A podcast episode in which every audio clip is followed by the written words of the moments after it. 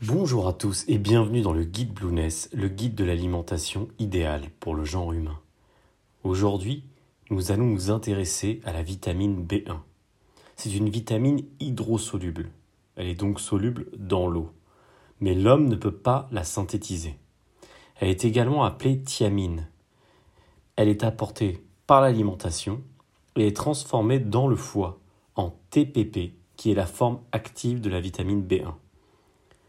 Le rôle le plus connu de cette vitamine, c'est la production d'énergie à partir des glucides, ainsi que la dégradation de l'alcool. Mais cette molécule revêt d'autres avantages, parmi lesquels elle semblerait efficace pour contrer la hausse du mauvais cholestérol et des triglycérides, permettant ainsi de lutter contre le diabète. La thiamine ralentirait aussi le phénomène de glycation, qui est l'un des moteurs du vieillissement humain. Elle permettrait également de prévenir et traiter l'intoxication au plomb.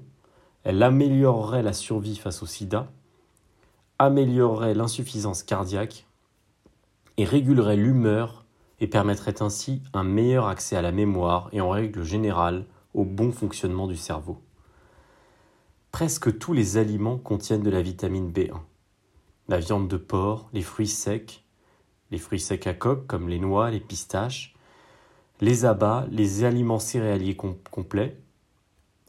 Vous retrouverez d'ailleurs la liste de tous les ingrédients riches en vitamine B1 directement sur le site Blueness. Tout comme les autres vitamines hydrosolubles, la vitamine B1 s'échappe dans les eaux de cuisson, d'où l'intérêt de la cuisson à la vapeur et le fait de cuire les aliments le temps nécessaire et pas plus.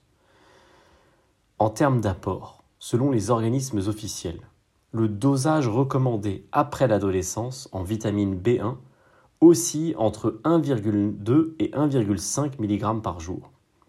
Toutefois, certains nutritionnistes alternatifs recommandent d'élever le dosage à au moins 2,4 mg par jour chez l'adulte. D'ailleurs, les sites de santé officiels suggèrent de majorer l'apport conseillé, qui est de base de 1,2 à 1,5 mg par jour, il conseille donc de le majorer de 0,5 à 1,5 mg par jour, notamment pour les sportifs.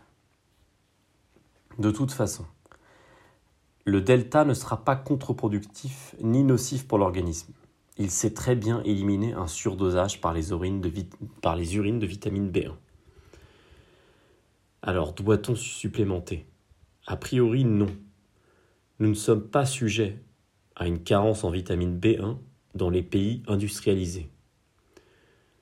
En effet, cette carence n'a lieu que dans les pays pauvres où sévissent la mal et la sous-nutrition.